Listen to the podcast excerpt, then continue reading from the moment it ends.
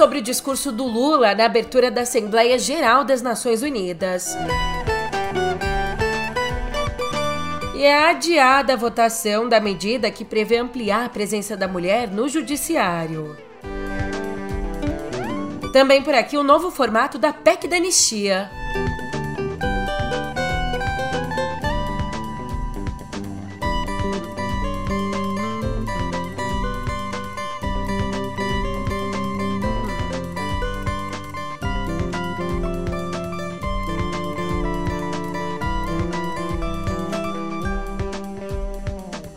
Um ótimo dia, uma ótima tarde, uma ótima noite para você. Eu sou a Julia Keke e vem cá, como é que você tá, hein? Nessa quarta, dia 20, a gente vai mais juntinho que nunca conversar sobre as Nações Unidas no pé do ouvido. Música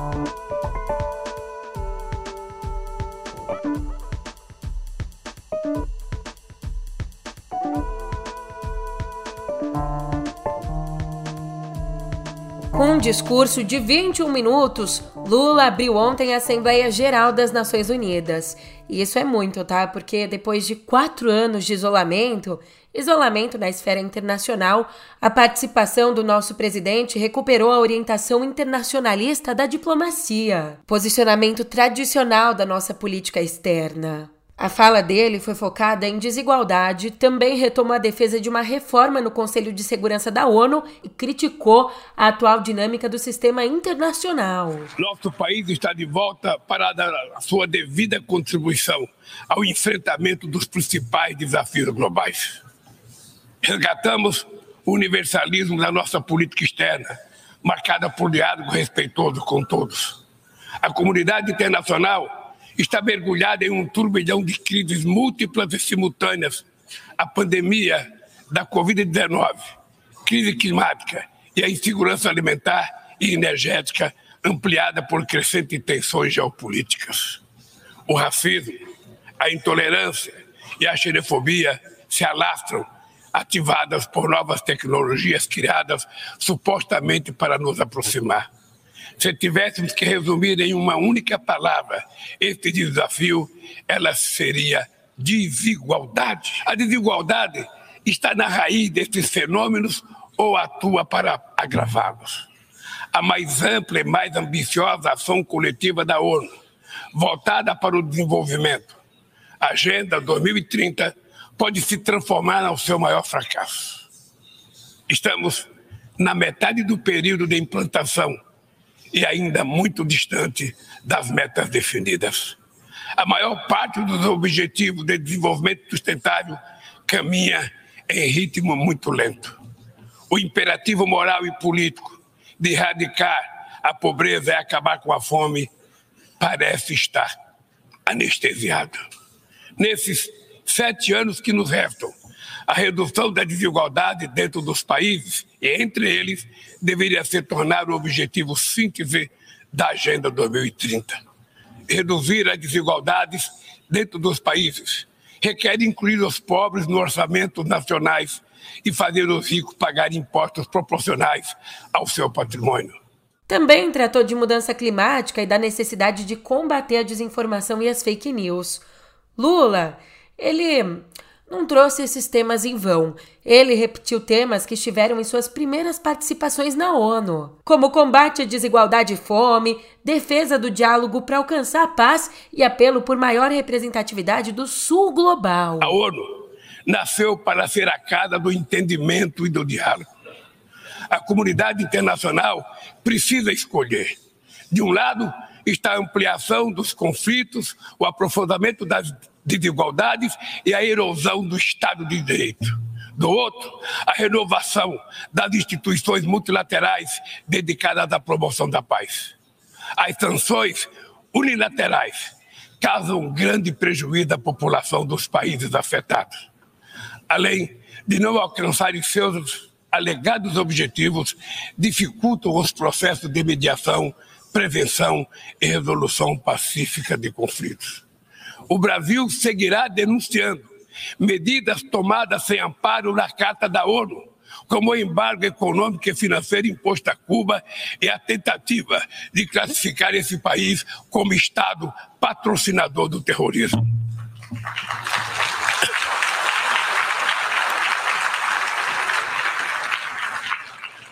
Continuaremos críticos a toda tentativa de dividir o mundo em zona de influência e de reeditar a Guerra Fria.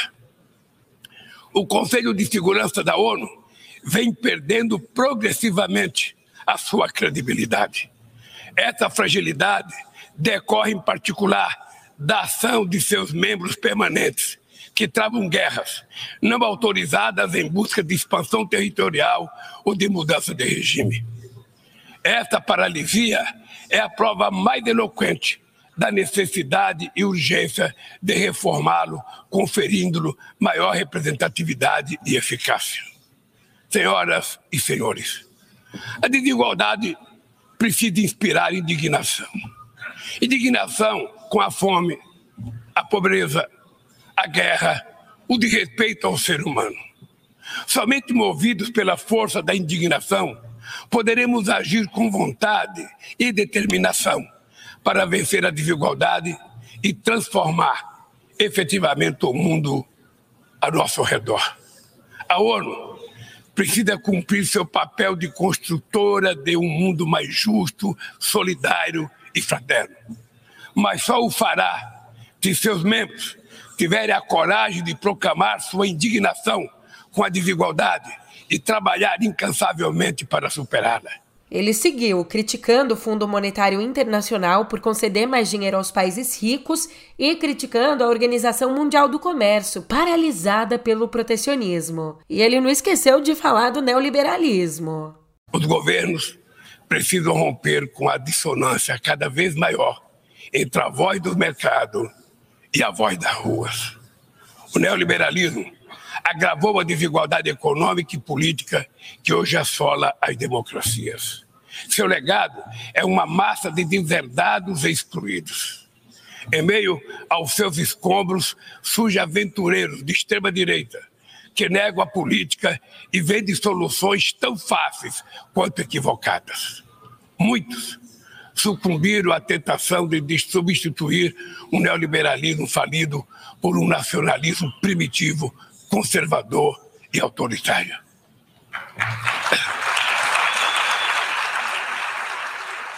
Bem, isso nos primeiros meses do governo, as relações com os Estados Unidos tiveram momentos de estremecimento. Para dizer o mínimo, as falas agora do Lula e do Joe Biden indicam alinhamento. Os dois expressaram opiniões parecidas sobre mudanças climáticas, trataram de desigualdade social e da reforma de organismos internacionais. Por exemplo, sobre o Conselho de Segurança, o Biden disse: Precisamos de mais vozes e mais perspectivas na mesa. Mas os dois divergiram na forma como abordaram, sabe o quê? A guerra da Ucrânia. Aliado de Volodymyr Zelensky, o Biden disse que a Rússia aposta no cansaço mundial. Nas palavras dele, se abandonarmos os princípios fundamentais da Carta das Nações Unidas para apelar a um agressor, poderá algum Estado-membro sentir-se confiante de que está protegido? Se permitirmos que a Ucrânia seja dividida, estará garantida a independência de qualquer nação? Ou seja, jogando essas questões, o Biden foi mais enfático. Já o Lula voltou, voltou a falar em diálogo. Não subestimamos as dificuldades para alcançar a paz. Mas nenhuma solução será duradoura se não for baseada no diálogo. Tenho reiterado que é preciso trabalhar para criar espaço para negociações investe-se muito em armamentos e pouco em desenvolvimento. Para trazer a visão dos analistas, eles avaliaram positivamente a fala do Lula. Só que tem uma exceção. A exceção citada pela maioria dos, dos analistas é em relação exatamente à guerra da Ucrânia, porque eles consideram a menção muito vaga. Pensando uma avaliação em específico, na avaliação do Hussein Kalut, que é cientista político e pesquisador da Universidade de Harvard, o discurso do Lula foi, abre aspas, sóbrio, equilibrado, consistente e conjugado com os princípios da Constituição e valores universais da política externa brasileira. Fecha aspas. Se no ambiente internacional ficou tudo redondinho, nenhuma aresta, na verdade uma, né, em relação à guerra da Ucrânia, mas se tá tudo meio que encaminhado, aqui no Brasil a gente jogou para depois. Ficou para a próxima terça a decisão do Conselho Nacional de Justiça sobre a criação de uma política de alternância de gênero no preenchimento de vagas na segunda instância do Judiciário. Se você não está sabendo dessa medida, ela pretende aumentar a representatividade feminina no Judiciário, propondo que, assim que uma vaga fique vaga, ela seja ocupada por uma mulher mais qualificada, que está mais tempo já nessa carreira e a outra, a próxima a ser liberada, será ocupada por um homem, a outra por uma mulher, a outra por um homem, para evitar várias nomeações de homens seguidas, né? Então essa votação começou ontem, só que depois que a relatora do processo, a Salise Sanchotten, leu o voto dela, o voto que defende a aplicação da norma, o conselheiro Richard Kim pediu vista, o que levou ao adiamento. E mesmo assim, mesmo com pedido de vista, o conselheiro Mário Goulart Maia e o ministro Vieira de Melo Filho adiantaram seus votos e seguiram a relatora. Com isso, então, já são três votos a favor da implementação da medida, que foi pautada pela ministra Rosa Weber, presidente do CNJ e do STF. Caindo no Congresso, a PEC da anistia tem um novo relatório. O relator Antônio Carlos Rodrigues, do PL, manteve os trechos polêmicos que devem perdoar mais de 23 bilhões de reais em dívidas com a Justiça Eleitoral. O desenrola tá indo longe demais, hein? Ainda a mudança no texto prevê uma reserva para mulheres de 20% das vagas na Câmara dos Deputados, Assembleia Legislativas e Câmaras Vereadoras a partir de 2026. Só que, por essa regra proposta, o partido deve reservar as vagas, mas não há obrigatoriedade de preenchê-las. Ou seja, ficam reservadas até o segundo momento, quando forem então ocupadas por homens. Que delícia! A Fernanda Melchiona, do PSOL, explica a problemática dizendo que esse dispositivo é um retrocesso à regra atual. Regra que, além de exigir as vagas separadas devidamente preenchidas, exige que 30% das cadeiras sejam preenchidas por mulheres, não 20%. Agora, a CCJ da Câmara, a Comissão de Constituição e Justiça, aprovou a proposta que amplia a imunidade tributária de igrejas e partidos políticos. É isso mesmo.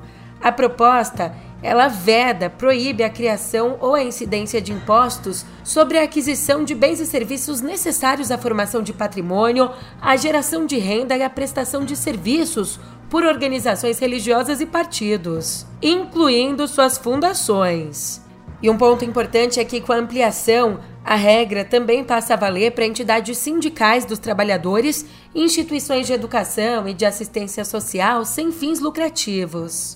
O texto, que é do Marcelo Crivella, o Crivella do Republicanos, será analisado por uma comissão especial. E antes de passar para a editoria de Viver, eu venho aqui para São Paulo com você, porque por aqui um passo importante. A Câmara Municipal caçou ontem o vereador Camilo Cristófaro, do Avante. Ele foi caçado por quebra de decoro parlamentar por conta de uma declaração racista. É que durante uma sessão virtual em maio do ano passado, ele disse que não lavar calçada era coisa de preto. Que bom que pelo menos ele sentiu o peso da lei.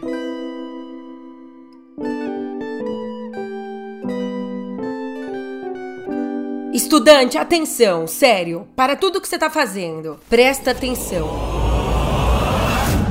Pode relaxar. Uh! Pode relaxar até o ano que vem, porque até o ano que vem a gente não vai ver mudanças no Enem. Palavras do próprio ministro da Educação, Camilo Santana. Escuta só o que ele disse. Don't worry. Be happy. Don't worry, be esse é o Bob Marley, tô brincando. tô brincando, não é o Camilo. Mas eu não brinco quando eu digo que você pode relaxar, por quê? Porque a expectativa até então era que a prova do ano que vem sofresse alterações para se adaptar ao novo ensino médio. Mas a discussão sobre o formato da prova ficou para depois. Vai acontecer junto com o debate do próximo Plano Nacional de Educação, o PNE. Ele que já devia ter sido enviado ao legislativo, mas também está atrasado. É um rolo atrás do outro, mas já que não tem muito o que fazer. Don't worry. Be happy. Ontem também, aproveitando, o Camilo entrou em mais detalhes. Disse que o projeto de lei que será enviado ao Congresso para alterar o novo ensino médio terá itinerários formativos mais restritos para reduzir a desigualdade na oferta de disciplinas.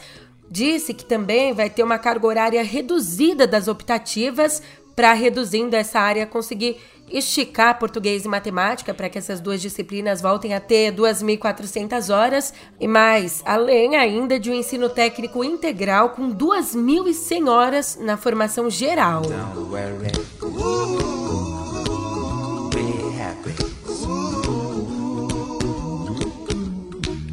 E eu sei que eu te disse para relaxar, mas não dá para viver relaxado 100% porque eu sinto lhe informar, o mundo tá colapsando. Se preocupe. Seja feliz moderadamente. É de verdade. A onda de calor que afeta a Austrália fez com que 26 corredores da maratona de Sydney fossem levados ao hospital. E ainda fez com que outros 40 fossem tratados pelos serviços de emergência por exaustão. E não esqueça que isso tudo ainda é inverno lá.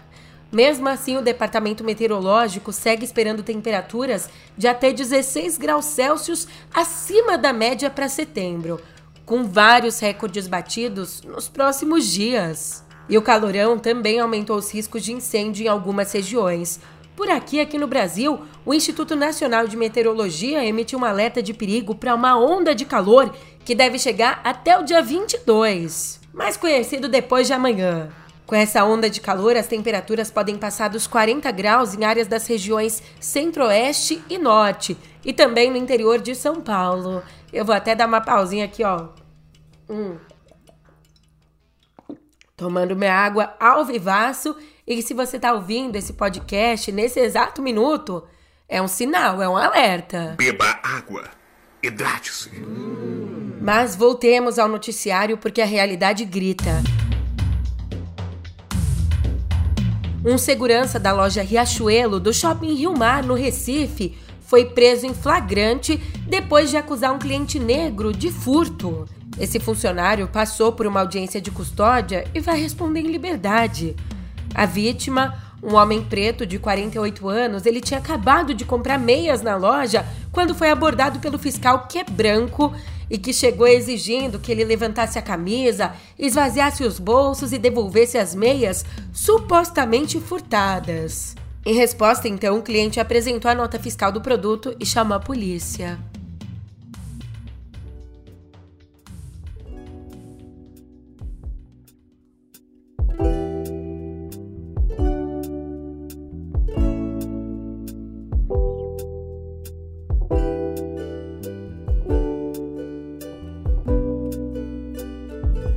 Quem não arrisca não petisca. Então a gente fez o quê? Arriscou e não petiscou. O Brasil ficou de fora das principais categorias do Grammy Latino 2023, a versão para nós outros do mais importante prêmio da indústria fonográfica. Ou seja, todos os indicados em gravação, álbum e canção do ano, as principais categorias, todos os indicados são originalmente de países de língua espanhola incluindo as estrelas Shakira e Rosalia e o veterano Fito Paz. Agora, a exceção do Cristóvão Bastos e do Mauro Senise, dois brasileiros que concorrem em melhor álbum instrumental. E também a exceção de Natasha Falcão e artista revelação, todos os outros brasileiros estão em categorias exclusivas para a língua portuguesa, onde a gente encontra nomes como Djavan, Marília Mendonça, Isa e Martinho da Vila. Vamos acompanhar, né? Os vencedores vão ser anunciados no dia 16 de novembro. Mas tem gente que ficou brava com isso, ixi, teve gente que se mordeu.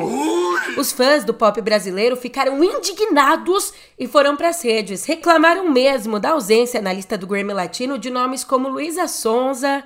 Chico, se tu quiseres, vai na contramão do Grammy Latino. É, tô brincando. Eu admiro o trabalho da Luísa, tá? Foi só uma. Um, um minuto de criatividade, um segundo. Eles também reclamaram da falta do João e principalmente da falta da Anitta. Anitta que vem aí de dois VMAs seguidos, o que não é pouca coisa.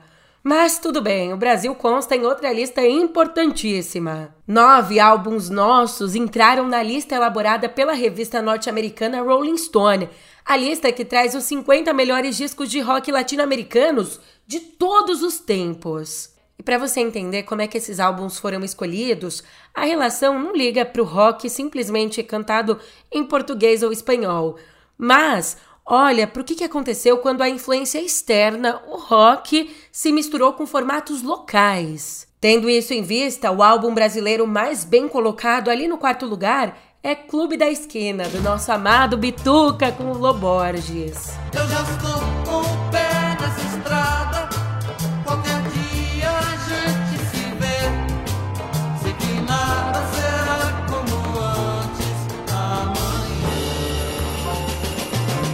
Depois, Raul Seixas, Mutantes, Rita Lee Solo, Paralamas, Roberto Carlos, Tribalistas, Karnak e Los Hermanos completam a participação nacional.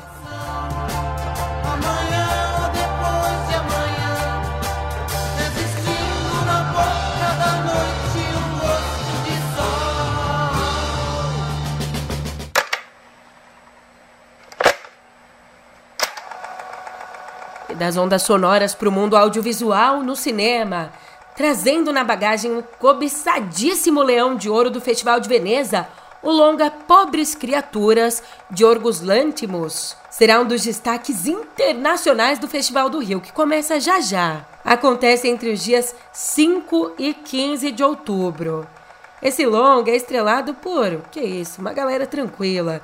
Estrelado por Emma Stone, Mark Ruffalo e William Dafoe, o filme conta a história de uma mulher criada a la Frankenstein por um cientista.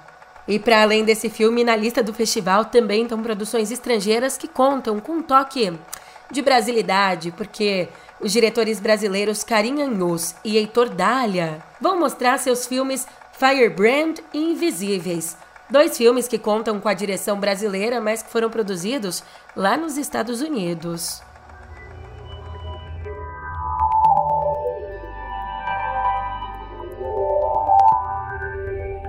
Cotidiano digital já começa assim: um vazamento de grandes proporções de documentos jurídicos envolvendo a Comissão Federal de Comércio dos Estados Unidos. Esse vazamento revelou planos secretos da Microsoft.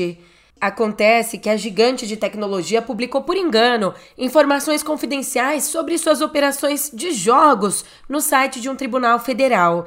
Essas informações são parte do processo antitruste da FTC né, da Comissão Federal de Comércio para impedir a Microsoft de concluir a aquisição da Activision Blizzard. Bem, esses documentos vazados incluem e-mails e imagens sobre negociações para a compra da Nintendo e o lançamento de um novo Xbox Series X em 2024. E não parou por aí, também foram vazadas listas de jogos com futuros lançamentos para Xbox. Entre os títulos, a gente tem, por exemplo, a remasterização de clássicos da Bethesda, como Fallout 3 e Elder Scrolls 4. Mudando de informação, a Neuralink, a startup do Elon Musk, abriu inscrições para realizar os primeiros testes de chips cerebrais em humanos. Então, para dar esse próximo passo, meses após a aprovação da Agência Reguladora de Saúde dos Estados Unidos, agora a startup liberou um formulário para receber candidaturas de pacientes com paralisia. Segundo a nota divulgada pela companhia, o estudo tenta desenvolver um dispositivo médico experimental para interface cérebro-computador totalmente implantável e sem fio. Um dispositivo para permitir que Pessoas com paralisia controlam dispositivos externos com os próprios pensamentos. O estudo deve ter duração de seis anos. Pô, lojista, enquanto isso, chegou sua hora. A Apple lançou ontem aqui no Brasil o Tap to Pay, um novo recurso que permite a transferência de dinheiro sem a necessidade das maquininhas. Será que acabou a era das maquininhas? O que eu sei é que com essa novidade, comerciantes, varejistas, comerciantes até mesmo de pequenas empresas podem aceitar o Apple Pay, cartões de crédito e débito por aproximação e outras carteiras digitais usando só o iPhone e um app parceiro para o iOS. Só que essa novidade não está disponível para todo mundo, não. O Tap to Pay está disponível para o iPhone XS ou modelos mais novos que contam com a versão mais recente do sistema operacional da Apple. E você sabe o que, que rima com recente? Eu tô indo nessa, minha gente. Obrigada pela companhia e a gente se vê por aqui amanhã. Até lá!